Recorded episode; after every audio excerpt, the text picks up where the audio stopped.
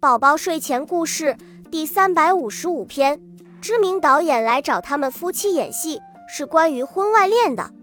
他说什么也不演，导演诱惑他，片酬双倍行不行？他还是不答应。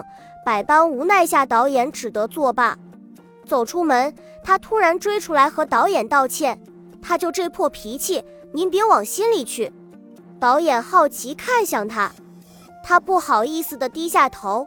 他说：“戏里戏外都是人生，这辈子只想和我做对安稳夫妻。”